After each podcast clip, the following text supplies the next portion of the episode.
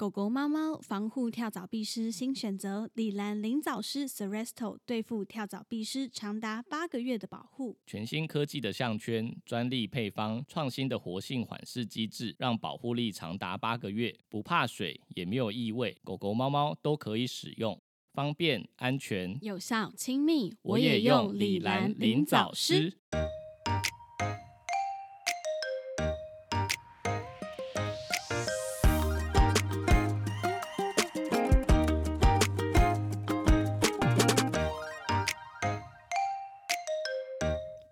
到 m o m o Vet 兽医碎碎念，我是兽医师马克。我是动物医院柜台小鱼。我们的节目会在每周四的晚间六点更新，为大家带来动物医院的日常生活以及闲聊，提供宠物医疗相关的知识。今天我们要来聊最近有遇到一一种状况，嗯、在我们医院嘛，因为之前我们有说过，其实我们现在待的医院性质比较是，呃，算是后送的医院，嗯，就是处理一些疑难杂症嘛。对，然后就其他医院很多都是转诊过来的 case 啊，应该这样说，大部分是转诊来的，但这个现象其嗯。实我之前就有发现，就是对，呃，有些主人他会有一点点担心，就是从前一家他自己转院过来，嗯，然后嗯，不知道为什么他们会很想要低调的转院，对，很怕就是如果让这家医院的医生知道他要转院，好像会得罪到他们的感觉。对，嗯，对，所以就会变成说，我们有时候问他说：“哎，你有把那边的检查资料啊，例如说 X 光啊或超音波嗯，带过来，让我们看一下嘛？”对，然后我们再评估说是不是要再做进一步的检查，对，没错，还是说原本的资料其实就可以供参考？嗯，然后有时候他嗯们就会说：“哎，真的可以跟医生要吗？这样会不会不好意思什么的？”对对，就觉得很奇怪，为什么会有这样的观念呢？对，因为我通常在第一线柜台接电话的时候，大部分主人就是打电话来嘛，他通常会说：“哦，我的狗嗯或我的猫大概是什么状况，现在需要做什么治疗，我想带过去你们那里看看。”那、嗯以以往来说，我第一件事情就是会问说：“诶，那就是问了一些基本资料之后，就会问他说：所以是现在医院的医师建议您转院的吗？还是说你自己想要过来做新的评估这样子？”嗯，他就说：“哦，如果是本来医院建议转院，当然就没有什么问题。对，但很多就是那种哦，我自己上网找到你们，然后我想说或是朋友介绍，朋友介绍，想要问看看对，这样。然后通常我们会提供两个选项啦。当然，第一个就是假设动物现在已经状况很差了，然后正在住院治疗当中，那有时候我会给他一个选项，就是说我们先把手边现有的资料先带过来，例如嗯说、哦血液检查的报告啊、超音波、X 光，还是说其他有做的检验。这些东西先带过来这边，然后跟我们的医生做一下现场的咨询，嗯，然后让我们先了解一下哦，这个报告这几天近几天来的状况是怎么样。那假设跟主人讨论之后，再让主人决定是不是要做转院这个动作。嗯，所以当然就是现有的资料是很重要的，甚至是说他现在在医院，假设很多都是那种哦，我已经住了一个礼拜，可是状况没有起色，所以我才考虑说，是不是我应该找另外一间医院再就是转院试试看。对，就是看有没有其他的方式可以对对对治疗，然样或者后主人说有什么盲点这样。对，没错。但是主人这时候，我们当然就会需要这些资料啊。他就会说，呃，可是这样子会不会有点奇怪？对，他说我我只有最近我只有他之前健康检查的，但这可能是半年前的事情了，你知道吗？嗯，他们就觉得要报告，然后或者是要处方这件事情很奇怪。就很怕那边医生会不高兴。对对对对对，但是其实根本不会啊。根本就不会，对，没错，因为如果说那边医生也觉得治疗就是是有瓶颈的，或者说对，像主人觉得好像真的都没有进展的时嗯候，嗯嗯，呃，大部分的医生应该也会希望说，那你就去咨询看看有没有第二意见。嗯，对，因为如果说哎、真的，可是可是我想我想问一下、哦，嗯就是是真的每间医院的医生都这么 open mind 吗？还是会我好像我也没办法百分之百的这样说。会不会真的有医生就是没有这么 open mind，就觉得就觉得你是怎样，就是是不相信我的处置吗？还是怎么样？我觉得可能有，但是这应种医生应该也还不，就是在现在的生态来说，应该不会是不会会是多大的族群。对，哦，嗯了解这个状况是不是在可能十年前的兽医生态容比较容易有。有有可能，对，因为 现在就是像分科的这个东西，也是在比较近，可能近五年到近十年才开始，就是就有这些。是大家会有一些专长，对对，不会说所有的东西都要揽在自己身上自己做。对，就说我一开始就进入这个产业之后，就遇到一些主人要要处方这件事情，嗯然后可是当时我待的医院是就是不不提供的，嗯，然后那时候也被主人客诉过这件事，可是我因为我不知道外面的生态是怎么样，嗯，就你那时候觉得可能是正常哎、，对我觉得是正常的，我觉得嗯。就说、哦，就是反正你知道学姐就教我这样讲嘛，嗯，就说、哦这时候你就怎么跟主人讲，然后我就跟着讲了，然后当时我就觉得哦，这应该是蛮常态的吧，是一直到我到了其他的环境之后才发现说，哎、所以这东西其实是可以给的嘛，应该说处方式出版就是。为了这只动物好，因为下一个医师才知道他用了什么药，然后嗯。他现在要开的处方会不会影响到，就是两个药物会不会互相有冲突？对，特别是就是例如说你们甚至用有一些用药抗生素什么的，对对对，甚至有一些药物它是不能随便中断的，不管是呃像是你刚刚讲的嗯。抗生素，它可能临时中断可能会有抗药性的问题，嗯或者是嗯。有一些荷尔蒙的药物，或者是嗯。像类固醇，它就是在使用当中它不能随意的停下来，可能会产生一些更哦不良的反应。了解了解，对，所以我觉得本来是处方释出呃是一件很重要的事情。嗯嗯，对，你可以以选择的是释出处方，需要就是开处方的费用。对，例如说诊对断证明，但是不应该收费，对，但是嗯不应该拒绝就是给予处方，因为这样子，那下一个医生也会觉得无所适从，不知道怎么去帮助他。对，在运用上可能就会有一点就是顾虑嘛。了解了解。然后我觉得还有一个，还有一种情况是，哦、有时候他们转诊来，嗯，呃，自己自己转来的这种，就是你问他，就是先前在哪一间医院看，对。有一些医呃有一些主人他们会很忌讳，就是告诉医生，对，他们就会就是开始先转去别的地方。嗯有的在电话里我会问我说：“哎、方便问一下，就是现在在哪间医院做治疗吗？假设说我们有嗯需要资料的话，可能需也可以要跟现打电话对，也可以打电话。边医生沟通。然后主人就说：“哦，不用啦，没关系啊，不用打。”嗯，我带去我就直接把资料带去。那你觉得这是什么原因？呃，我觉得有可能就主人觉得不好意思，就是怕医怕被医生发现他想要转院，嗯然后可能也担心说，假设说我们过来这里评过来我们这里评估了，假设状况不是想象中这么理想，然后也不能转院的话，嗯，那就是感觉会不会医生跟主人之间就信任度就会被下降，就那个信嗯任感、感觉会减少。就是一样，搞不好他害怕刚刚一样，怕得罪医生。对，怕得罪医生，就让医生觉得说，哈，你是不是不相信我的治疗？但我有一遇到一种，就是嗯呃，他不是不信任前一间医院，而嗯是怕就是、呃，他来到这边，然后告诉我们他前一间医院是什么医院之后，我们会去跟他们串通好。哦，这也太负面了吧？对，，就有一种很负面的情况是这样子。哦，对，我们之前也有一个这样子，对他可能有一点点怀疑前面的处置不是正确的，对然后他又怕你就是已经跟他先联络好讲好了，然后就对变口径一致，他就能找不到那个漏洞，就是有有有一种他是来挑战这有一种被害妄想症的感觉，就觉得大家都要害他的动物。嗯，但我就觉得这样子的主人其实说实在话也是蛮可怜，我觉得他很累，因为这种最后就会变成在逛医院。他就是每一家都去，然后但每一家都不相信，对，那到底当初为何要看医生？就是我们会这样怀疑。为什么要看？没有，他就觉得他动物生病了要看医生啊。只是就是可能每个医生讲的都不一样，然后他可能本身就一个我觉得有时候不是那么有安全感有时候不是每个医生讲的不一样，而是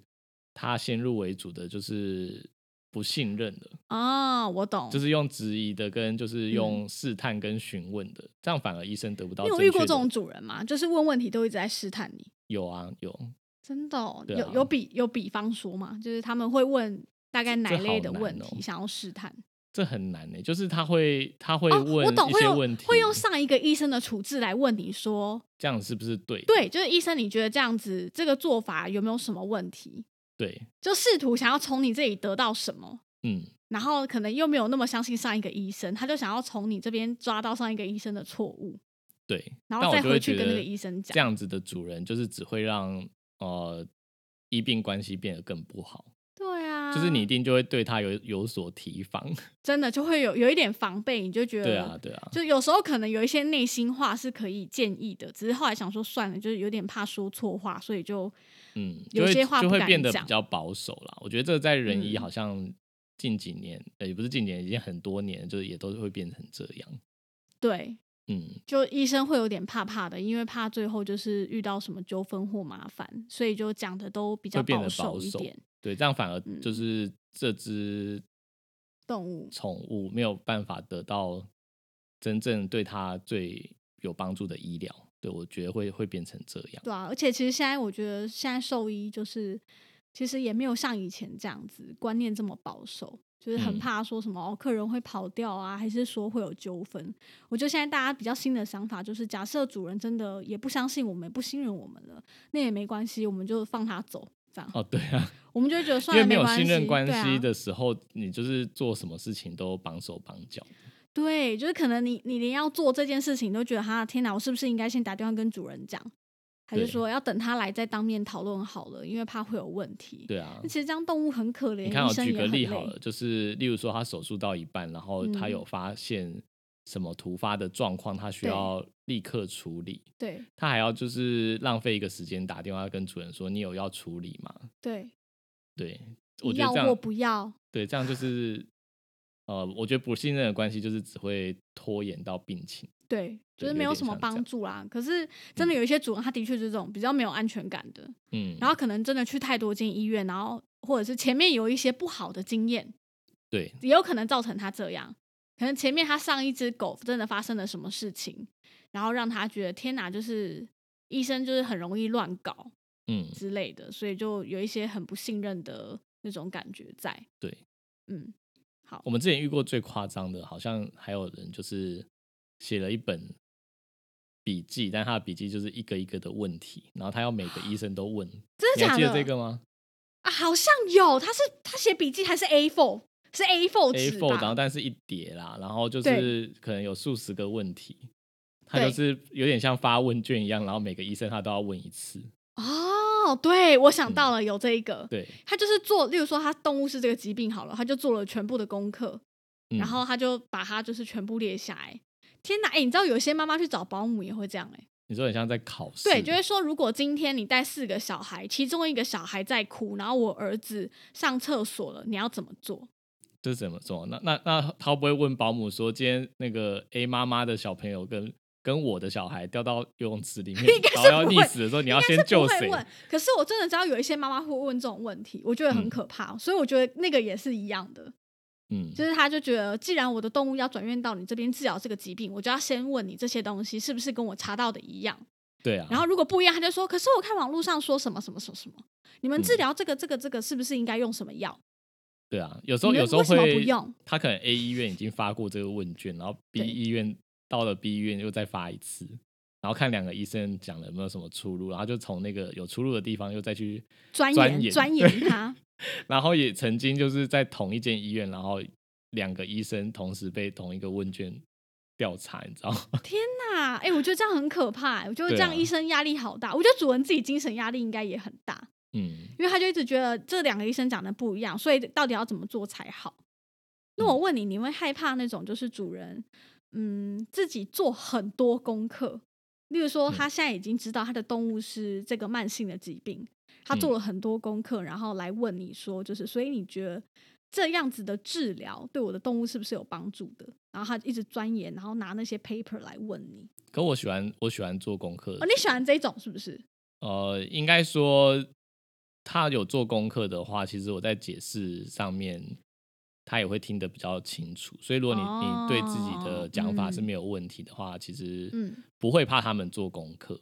哦，了解。但是怎么讲？如果你对这东西没有把握的话，你就会有点怕吧？嗯，就比如说这个疾病，你说他这个疾病不是我的专长的时候对，或者是你没那么熟，或者是他状况很复杂，是各种结合在一起，它不是单一的病因。嗯它可能有很多个结合在一起，他就会就你知道拿各种病因就说，可是例如说哦，心脏也会影响肾脏啊，那他现在现在有肾脏病了，那心脏要怎么办？如果是这样子的话，好像有时候只能，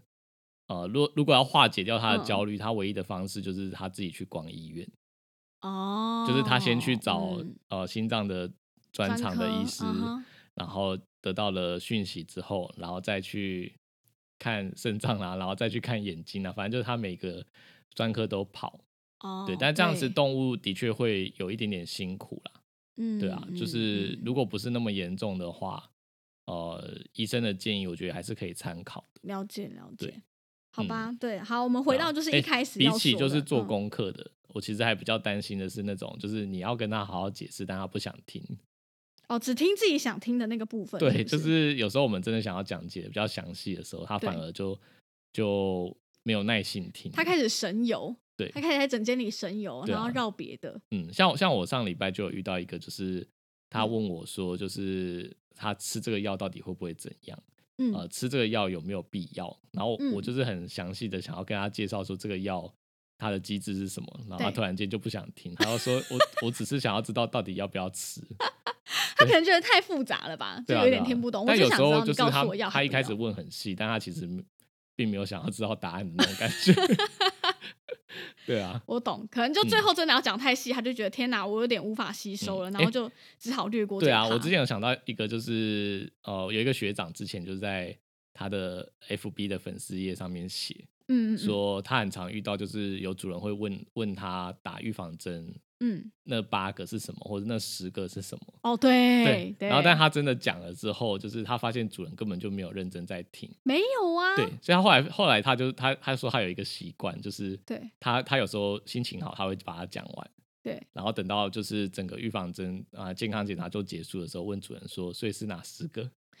你说考客人哦，他反过来考主人说，那我刚刚讲。所以你知道我们刚刚打十合一是打了哪十合一吗嗯？对然后就主人不知道，他说：“那那你刚刚干嘛问？” 等一下，你这个学长也太呛了吧！可是我就是这样不是，我觉得有时候这些资讯就是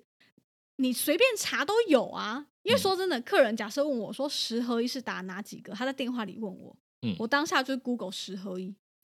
不是一样吗？只是我 Google 念给你听而已啊，就是嗯我只知道大概是就是比较重要的几个。但我不嗯知道，就是你知道，在跟 detail 的那三四个到底是什么？有的是我连名字都就是很难念的那一种。嗯，然后我就觉得这有什么意义？就是如果你真的想要知道，你自己 Google 就好啦。除非说你是一个六十几岁的阿姨，那我就觉得算了，我原谅你。还是他们在整间的时候就是尴尬，想找话题聊，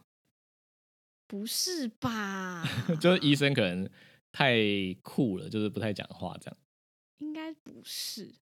哎、说到这个打预防针，哎、我突然想到一件很有趣的事情。我上次看到有一个人发文，嗯，哎、是哪一个粉砖发文啊？反正就说主人很喜欢在听诊的时候拼命讲话哦，，有啊，这一这是一直以来都这样的。我觉得很好笑。而且其实，在我还没进动物医院之前，我发现我自己也会这样，就是在嗯医生听诊的时候，可能整间就是你知道很安静，就会想要讲话。对，就是主人就会想要讲话，这就是我刚刚讲的，是不是想要化解尴尬？因为包含我自己也是，就是我发现带我儿子去打预防针的时候，我自己也干了这件事。然后，嗯但是讲了第一句话，想说，哎、不对，他在听诊，我干嘛讲话？嗯，就是真的是因为空气太凝结、可是我觉得，很奇怪，就这个事情我也很久以前就有发发现，就是我觉得很奇怪的是，就是我问他呃病史，就是问他最近的状况啊，还有说就他有没有听到什么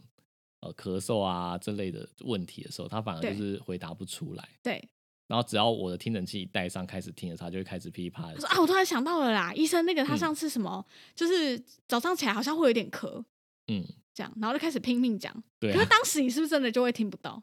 呃，应该说我会想要认真听心脏，但我就会听到他一直不不不不这样对。然后唯一的方式就是停下来，可能就是把一边拉开，然后听他要讲什么。天哪！这但有时候就是拿下来之后，他可能就停了，就停了。就不知道那我知道了，所以是以后是不是就是医生的那个看诊台嗯应该放一个举，就是牌子，比如说你开始听诊的时候，然后你就举一个嘘的那个符号，然后等到你听完之后再把它放下来。叫助理举好了，对助理就像赛局车女郎这样走过去的。就医生开始听诊，然后你就这样拿着牌子走过去，这样请主人住嘴，嗯现在不要说。嗯，对，好像可以好像可以，因为主人真的会忘记这件事，那这就是就是一个情不自禁的发挥。好，那我们就在这里呼吁大家，就是看诊的医时候医生开始听诊的时候就 不要说话。对，好，我们回到刚刚一开始讲的，反正总结就是，假设说你今天有转院的需求，或者是想要得到第三方医院的一些呃建议或资讯，嗯，那其实跟原本的医院要这些资料，并不会让其他的医生或你现在的医生感到不舒服或者是奇怪。对，这是一件很重要的事情，嗯，至少大部分都是。如果如果有少部分真的会因为这样觉得他被冒犯还是被得罪，然后对对你态度不好还是什么，那那这个医院可能本来就该离开。对，对 这医院本来就该离开，这样他他他迟早会被这个生态淘汰。呃，或者是你跟 他本来就可能没有信任关系，哦或者是呃关系本来就不良了，才会有这嗯种情现象产生。嗯，嗯那嗯离开这间医院，然后去找就是一个你更信任的医院，那我觉得本来就是合合情合理的。对对，嗯就其实我觉得只要有疑问啦，你就是转院或者是再去找新再去问新的一些医院医生的建议，我觉得这都很正常。我觉得嗯重点就是，我们其实最害怕的是那种你在原本的医院，不是我，我觉得最害怕的是这只动物状况已经很差，然后你在这间医院哦拖了十天，然后才开始觉得说，哈，怎么就是都没有起色，然后才开始想到说，好吧，我是不是该去问问看其他医院？可是你知道转来的时候都已经很严重啦，这个是一个困扰的点。但我觉得另外一个，我刚刚想讲更困扰的是那种，嗯，你就没有信任关系了，但是你还是要赖在这里，然后整天跟医生吵架，对，就超奇怪，是最不然就来了来了再挑毛病，对，或者是就你你建议他什么治疗，他都不要，然后就他就没有信任了，但是他又对没有要不走，我们就想说，那你就转院啊，你去别的医院嘛。嗯，就是其实到最后心里就觉得很烦，他来他来探病就是开始挑毛病，挑为什么他嘴巴这么脏，嗯，耳朵没有清，就是跟病情没有关系的事情，对对，就是说、嗯啊他吐了，你们怎么都没有帮他洗澡，嗯什么跟什么啊？就是我们就想说，天哪，那你你可可以拜托赶快去别的医院？就是你已经不相信我们，然后也跟你解释过，就是他的嗯状况什么的，可对，是还是不相信我。觉得只要没有信任了，或者说你有任何不满的时候，只有两条路线，一个就是对摊开来讲，看能不能就是沟通清楚。对如果不行的话，就找另外就是更信任的医生。对，其实我觉得摊开来讲这件事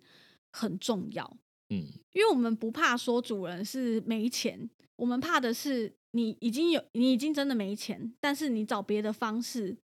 在找借口。例如说挑毛病也是他们的一个就是通病，就因为、呃因为钱不够了，然后嗯觉得花很多钱了，开始我觉得我觉得之前分析他们的想法，应该就是他如果自己因为说自己没有就是费用上面考量，他会觉得面子挂不住，嗯然后又希望就是你可以直接跟他讲可以出院。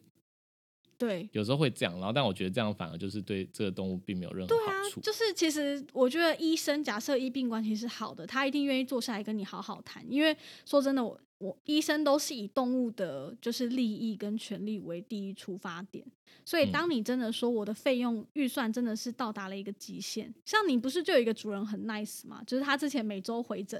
然后到有一天他就跟你说，他觉得就是每周这样回诊对他来说负担有点太大了，对经济压力，经济压力太大。了。那其实坐下来好好谈，医生就说那没关系，我们就是改成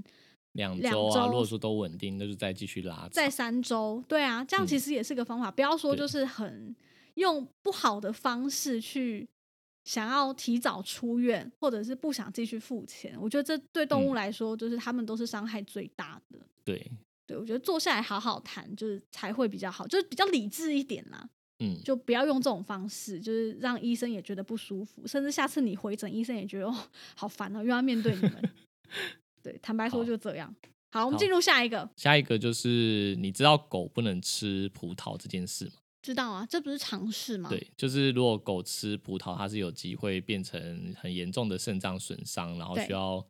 呃透析，就是洗对肾。对那这个这个呃这个现象，嗯就是一直以来我们都不知道到底是葡萄的什么成分造成就是狗狗的肾脏损伤。哦，真的、哦，对我我以为就嗯是、我以为是知道的，因为这件事好像从我国中开始养狗的时候就知道说，嗯哦，狗就是不能吃葡萄。应该说只知道不能吃，因为可能会变成肾脏损伤，但是不知道为什么。然后也有一哦些情况是它吃了，但是没事。所以它单纯就是数据统计，呃，也不是数据统计，就是很常发生，但是也哦不是每次都发生。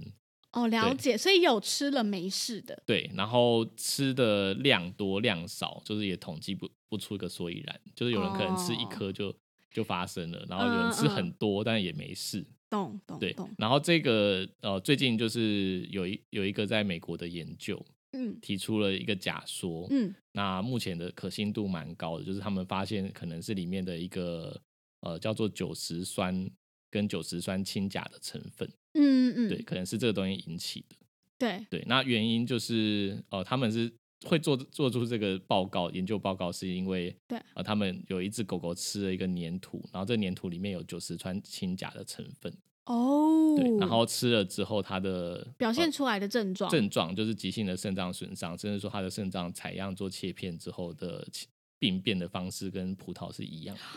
哦，所以他嗯们是因为这样才发现说，哎、这有可能是因为葡萄的这个成分导致的。对，然后刚刚有提到说，为什么有些狗狗吃了没事，是因为呃，目前的推测是说，因为品葡萄的品种很多，嗯，然后在什么样的地区跟季节产的葡萄，它的酒石酸的成分浓度也会有所不同。哦，对，所以可能有时候它的酒石酸的含量很少，但有的很多。哦，对，，就跟那个葡萄酒的产地一样，就是不同产地不是就不同风酸，味？对对对，有的有果香什么的。嗯，对，就有不同风味，所以可能那个浓度也有一些不同。哦，对，所以目前。的假说是这样，它就是变成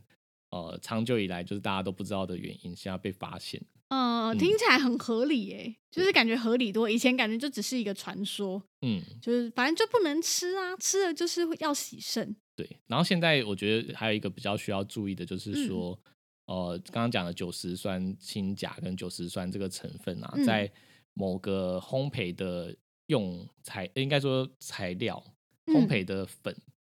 就是叫做塔塔粉的这个东西，它就是帮助呃嗯蛋糕还是什么的发泡，就是打那个蛋白的哦时候可以帮助它发泡这样。它里面有这个成分。对，所以就是如果有吃就是烘焙的面包啊，还是蛋糕啊，就是要小心。真的假的？好可怕哦！对，所以就是不要感觉很多主人会喂狗吃面包，哎，对啊，所以就是如果如果保险一点的话，就还是不要不。要吃人吃的东西。我觉得在这一点上面可能是有风险的，就大家要注意。对嗯，好啦，感觉这个嗯有难度，这个宣导感觉太有 难度了，应该是很多主人做不到呢。哎、说到那个狗不能吃嗯葡萄，那猫可以吃葡萄吗？猫的话没有这个没有这方面的案例，但我觉得猫应该也不太会想要吃葡萄这种东西啦。因为它就闻起来很酸呐、我们家的猫好像对水果是没有没有什么兴趣哎、的。我们家我们家的猫对水果也没有兴趣，嗯，就是各种你要喂它吃，然后它还不赏脸，闻一闻就走掉。对啊，所以应该也是因为这样，所以没有什么吃水果的案例啦。哦，比较少猫会因为吃了什么水果中毒要、要洗肾的。猫比较可怕的就是我们之前是有讲过啊，就是像百合啊对，就是精油类的。呃不是百合是就只单纯植物哦，对啊，就会造植物植物没错，造成它生长损伤，就跟刚刚葡萄的，就是反正狗就是葡萄嘛，对，猫就是百合，哦，对，可以把它类比在一起，因为这两个死亡率都很高。对，嗯，对，哎、可是你知道我上次啊，就是看了一个什么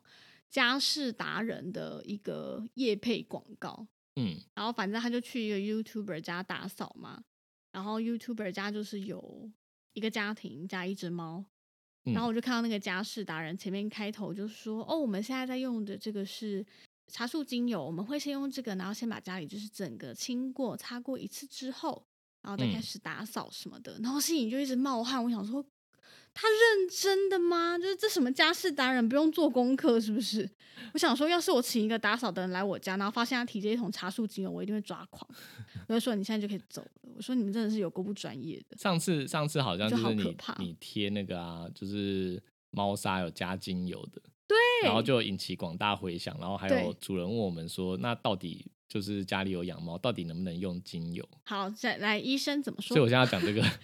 它有点扯到这里去，有一点点复杂啦，就是、嗯呃，简简单的去说，就是他们会中毒，猫会对嗯精油就是比较敏感，是因为里面有一些分类啊、同类，嗯呃，还有一个还有一个化合物，我突然忘记它叫什么了。这类的东西，他们没有，有时候没有办法代谢，就是肝脏没办法代谢，所以嗯假设就是这个精油，呃，可能是那种柑橘类的，嗯，或者是松科的精油，对都比较容易有这些东西，对所以，就要避开。或者熏香啦，有很多主人会在家里用熏香。那其实这些就是毒素都是在，就是都在你的环境中。所以嗯其实无形中就会影响到你猫咪，就是可能肝脏啊、肾脏的一些状况。嗯，所以你刚刚讲的茶树精油啊，就是、嗯呃，通常会中毒，都是剂量非常非常高，嗯，就嗯是可能他们直接涂在它身上，或者说他们打破。我们比较常遇到的中毒都是打打破桌上的精油，整罐泼在地上，对或者是泼到它的身上，对对，或者说那种来路不明的化学的对挥发性的精油，就是你不知道它里面到底添加了什么毒物在里面对。对对，这几种的比较容易是我们在临床上看到来医院，然后可能癫痫啊、抽筋啊，对，有一些神经症嗯状出现的，对对大部分都是这样子。对，啊，如果剂量比较少，当然就是刚刚讲的，可能它就变成慢性的。嗯慢，性或者地在吸是或者是有一些就是呃浓度很低的时候，它完全不会产生症状。嗯，对，但是那个其实我对精油没有这么深入的了解，对，其实所以我今天有跟奶茶讲说，我们是不是也可以找一个就是什么芳疗师之类的，请他上来讲讲，介绍一。下就是精油，但不知道有没有人是对刚好哎、又我有认识这这类的朋友，真的假的？真的我有，突然脑子灵光乍现，我认识一个精油专家，但他对他对宠物在精油这块不知道了不了解，不知道了不了解，可是他懂精油就好啦。他可以分析，哦因为像我们之前有遇过一些主人是说他有在用精油，可是他嗯不知道到底怎么样的精油是 OK 的。嗯。那其实我们就会建议说，假设你能够知道说这个精油是百分之百就是没有纯的例如说，我记得薰衣草是可以的，对，薰衣草是可以，假设说你能保证这个薰衣草精油是百分之百没有添加任何东西，是纯的，嗯，那我觉得就可以用。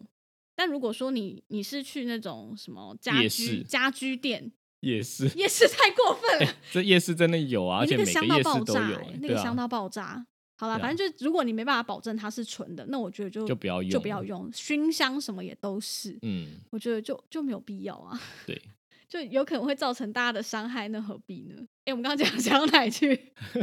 你说从那个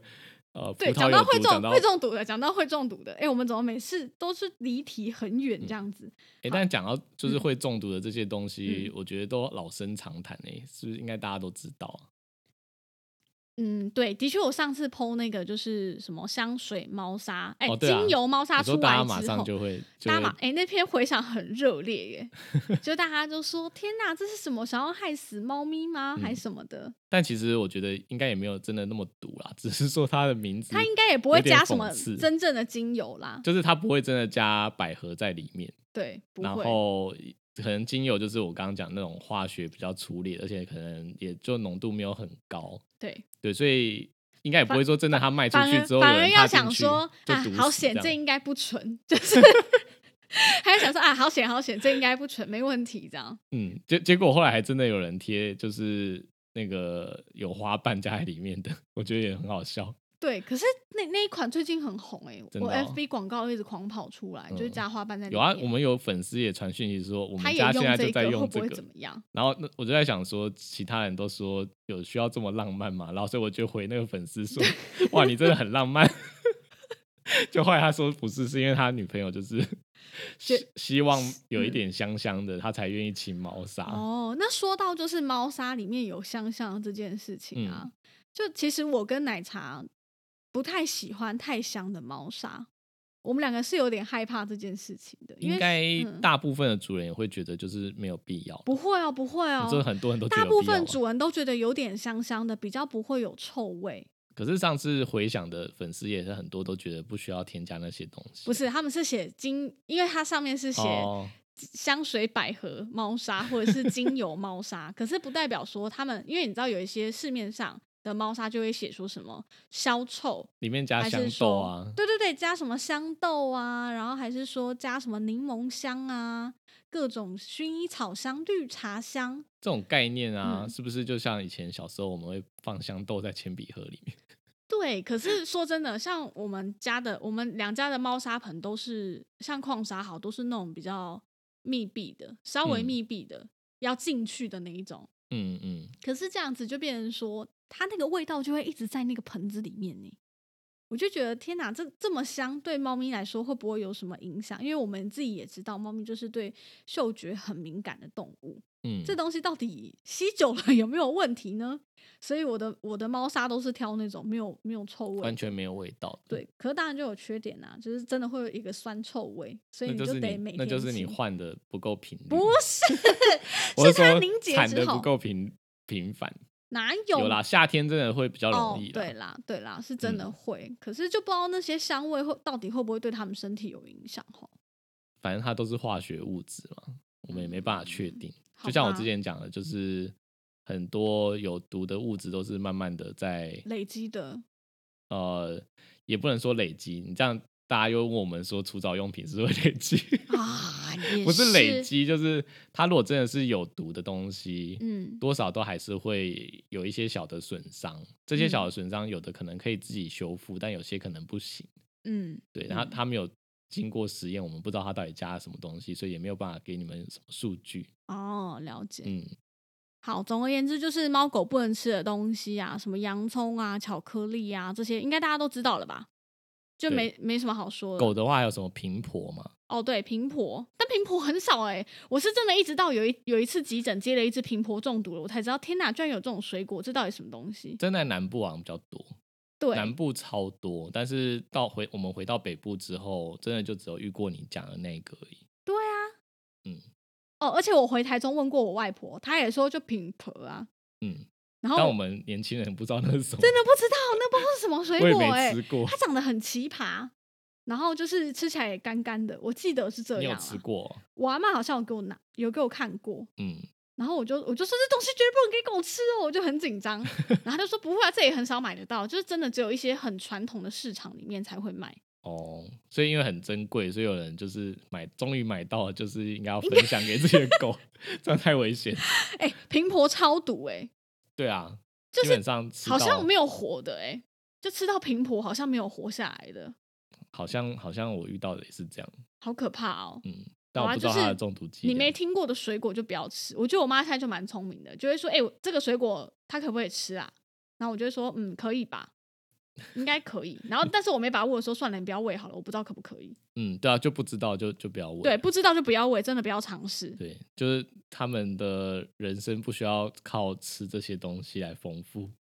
没有，我觉得啦主人会觉得很快乐。我觉得，主人看到他在那边等，会觉得好，他好开心哦，给他吃一个。嗯，好哎、那你知道，嗯就刚刚你讲这些，就是可能大家都知道，那那你有你听过就是吃凤梨皮不行吗？为什么因为我以前遇过，就是凤梨皮？我遇过两次，就是主人呃的主诉是跟我们说，就是他去咬那个削下来的凤梨皮，对其中一只是这样，就是他们削凤梨皮，然后把它吃掉，然后就变成超严重的胃肠道损伤。然后等一下，是因为太利了吗？我在想说，是那个纤维很粗，所以让他胃肠道受伤很严重？哦，对，但是他后来就是又研发出一些我觉得很莫名其妙的，就是肾脏所以是你亲身经历遇过的，我遇到两次，而且都是吃凤梨皮，都是在南部，然后我就在，想说，好奇葩哦！我就在想说凤梨皮，因为因为我没有种过凤梨，我也不知道它有没有喷农药，在想说会不会是农药的问题，还是什么其他的问题？对啊，就不确定，因为我我遇到了两次，一次是就是刚刚讲削下来的皮，对，另外一次是他说他直接在凤梨田里面啃啃整颗凤梨，我想说这狗到底发生了什么事？它大钢牙哎，对啊，我就想说这这么硬对啊，我就觉得很很离谱啊，对，但就不知道为什么就中毒了。呃你说胃肠道胃就是肠道的出问题，出血什么之对出血，就有点像出血性的胃肠炎。然然后但后来就就通常都合并了肾脏的损伤，但我不知道原因。哦，嗯对，如果只有胃肠道出血，感觉就比较有可能是因为纤维太粗，但如果又合并肾脏的问题，感觉就没那么单纯呢、嗯因为肾脏如果出问题，感觉跟有毒比较有关系。但是我现在也没办法证实这两者有没有。哎、可是你知道气，炸锅开锅都要炸凤梨皮、哎、但那个炸完就丢掉啦。不会，搞不好就有主人喂？会，狗就在下面等啊。哦，你主说它翻垃圾桶的？这对啊，或者是在炸的时候就会有那个凤梨的香味嘛。开锅的时候就有那个香味，一定要用凤梨皮？我不哎、懂。我也不知道哎、可是那个气炸锅社团都这样讲啊，就是我们家自己也有做这件事情，是啊，然后狗就觉得很香啊，就会就会在气炸锅下面等啊。主人想说，好吧，这个也是要丢掉，那不然给它吃吃看好了。不行。好，总之就是不行，凤梨皮也嗯不能吃。天哪，我真的不知道这件事哎、嗯，好惊人哦。对啊，但是这么硬的东西本来就是不要吃嘛。对啊，要吃也是吃香蕉皮啊，吃什不知道？吃甘蔗渣会不会吼？因为甘蔗渣感觉纤维甘蔗渣我觉得多会塞住，就跟那个玉米梗一样，我觉得它跟玉米梗的材质差不多，哦，我觉得它会常阻塞，我觉得这个可能性比较高。嗯，好像有道理。好，哎、那飞犬猫有什么不能吃的吗？因为像你自己有飞犬猫嘛，那它们有什么不能吃的食物？飞犬猫有什么不能吃的？嗯，嗯，因为我现在只剩下爬虫类嘛，爬虫类其实我们也不会随便喂它们吃什么。家里抓的蟑螂绝对不行、啊。哦，，对，因为可能有药，嗯哦，它如果吃了什么，就是有蟑螂药之类的。哎、我突然想到我我要我要分享一个，就是之前你们是不是曾经喂过家里打打下来的蚊子给蚂蚁吃？哦，你是要要讲养蚂蚁的故事了，我们要讲几次养蚂蚁啊？突然想到，就是会不会有人养一些爬虫，然后就觉得说，那我就是在那个野生吗啊、路边啊，还是就抓一些小昆虫回去给喂它吃，而且可能会有。寄生虫啊。对啊，而且你还记得，就是我有一次在医院的时候下大雨，就超多那个白蚁，嗯，然后你就说什么这拿回去给你家蚂蚁吃牛排什么的，哦对，然后你后来我想一想，还是算了，要是有寄生虫怎么办？我就整个灭团灭团呢、嗯，我们家有吃是白蚁还是吃白蚁啊，然后后后来就真的灭团，被你说中真的灭团。好，所以这样你们就知道了吧？就是不要吃这些 奇奇怪怪的动物。所以爬虫嗯类好像还是不要抓野生的蟑螂给他们吃是不行的。对啦，或野生的虫，蜜袋鼯也不会喂野生的虫给对啊，都是我们自己自己养的虫。也是比较干净，蛇嗯也是嘛。对，然后蜜袋鼯的话，以前就是也会传，呃，应该说现在都还有在传说，就是不能吃葡萄，然后不能吃么洛梨这两个。哈，对我今天还有跟我同事确认，因为他他现在有养蜜袋鼯嘛，我就跟他确认说，现在是不是还是有这两个谣传，对就是这两个东西不能吃。对，对，然后呃，他就说对，现在还是就是都有说不能吃这两个东西。为什么？是从狗演变来的吗？就就是葡萄我觉得应该说是诶、我觉得葡萄应该是，但是葡萄好像哦、实际上喂，因为我自己喂过嗯也没事。嗯，然后我查一些国外的，就是哦，饲主有间有论坛这种，对，就大家也都会分享说他们吃的就是其实都没有问题。哦然后呃，唯一的唯一有问题就是可能也不能太常吃，因为可能它的磷的含量是比较偏高的，嗯对，所以水果嗯类本来就也不会太常去给予。对那还有就是呃籽的部分，对呃，可能也不建议，因为它通常通常水果的籽很多都是有有一些毒性的，对对，例如说苹果的籽，对对对对对。对，还有什么籽樱桃的的，好像都不能吃啊。反正籽就不要喂就对。那那么对难吃，干嘛喂狗吃、啊？因为像苹果跟 樱桃这类的，它的籽里面有氰化物啦，所以就是呃不要让它们吃。没对，因为蜜袋鼯有时候很奇怪，它真的连籽都会把它咬碎这样。就无聊吧，就想要磨牙。嗯，他们也不用磨牙啦，就是它的习性吧。我就是可能有看到哦硬东西把它咬破，看看是不是、是不是草吃的东西。了解了对，解。所以葡萄的话，蜜袋鼯是可以吃的，只是说量还是要适可而止。嗯嗯，然后洛梨的话也是被谣传很久，就说洛梨对他们来说有毒，嗯嗯，但其实实际上也没有，就是国外也是很多呃养很多蜜袋鼯的人，他也是常常在喂，都没有中毒的问题，对，好，也不知道这最早不知道从哪边谣传出来的。这应该只是都市传说之一吧？嗯，我觉得因为以前早期就是都是一些网络的消息，然后最早嗯就是有一个人发出来之后，大家就一直转贴、转贴、转贴，然后就会变成一个哦，它好像不能吃，好像很可怕。对，就会变成那种什么网络的谣言啊，但最后传久了，三人成虎就变成真的。对，然后连一嗯些就是网站上面有一些蜜袋鼯绝对不能吃葡萄跟洛梨就是会特别这样写。好，哎、我嗯突然最后想跟大家分享一件事，时间差不多，突然想跟大家分享一件有趣的事情什，么事情？就是我们不是都有加入一个那个好事多的那个经验分享的社嗯团吗？你是要讲那个浣熊吗？等一下 我自然知道你要讲谁。我很喜欢里面有一只浣熊试吃员，嗯。然后它主人就是会去好事多买一些水果，然后就是先让他试吃，对，先让他试吃，他就会说他的浣熊是一只试吃员。然后在我一开始加进那个社团的时候，我就看到那只浣熊就在，就是主人就录它很快乐的吃着那个好事多的葡萄，看起来很好吃，吃的津嗯津有味。然后下面就有人回复，就很生气哦，一堆乡民就说狗怎么可以吃葡萄？你到底有没有做功课？怎么可以喂狗吃葡萄？狗不能吃葡萄，你不知道吗？然后下面就一片，然后就是一直在骂那个主人，说怎么可以给狗吃葡萄？可是他的浣熊哪里像狗？那我就想说哪里像狗？像我看到？我看到整个噗嗤笑出来，然后重点是下一篇我就看到主人在，就他就更新了他的那篇文章，嗯然后他就上面第一行就是小铃铛小铃铛写说他是浣熊不是狗，我没有看到这篇诶，有这么荒谬啊！有，反正他后来就是他只要在社团里面的发文，因为后来我就迷上这只浣熊，我很爱看他吃水果的影片，可能很多粉丝也都知道这只浣熊，然后我就发现他主人有时候就会在后面备注说他是浣熊不是狗。或者是写它是只浣熊之类的，忘记详细标题是什么。反正我就觉得很有趣，我就觉得天啊，这些人到底有什么事情？怎么会把浣熊看成狗？到底你觉得会不会是有先有一两个人看错，然后其他人只是起哄，对？就是故你说？故意的？我觉得不是，真的不是故意吗？我觉得不是。那些人是真的生气，就会说狗不能吃葡萄，你不知道吗？什么的。然后，但是当然还是有一票说你哪里看到它是它是狗狗。啊，这结尾就跟大家分享这件事情。有兴趣的话，大家自己去看。一只浣熊很可爱。好，就这样，好。今天就到这边，大家再见，拜拜拜拜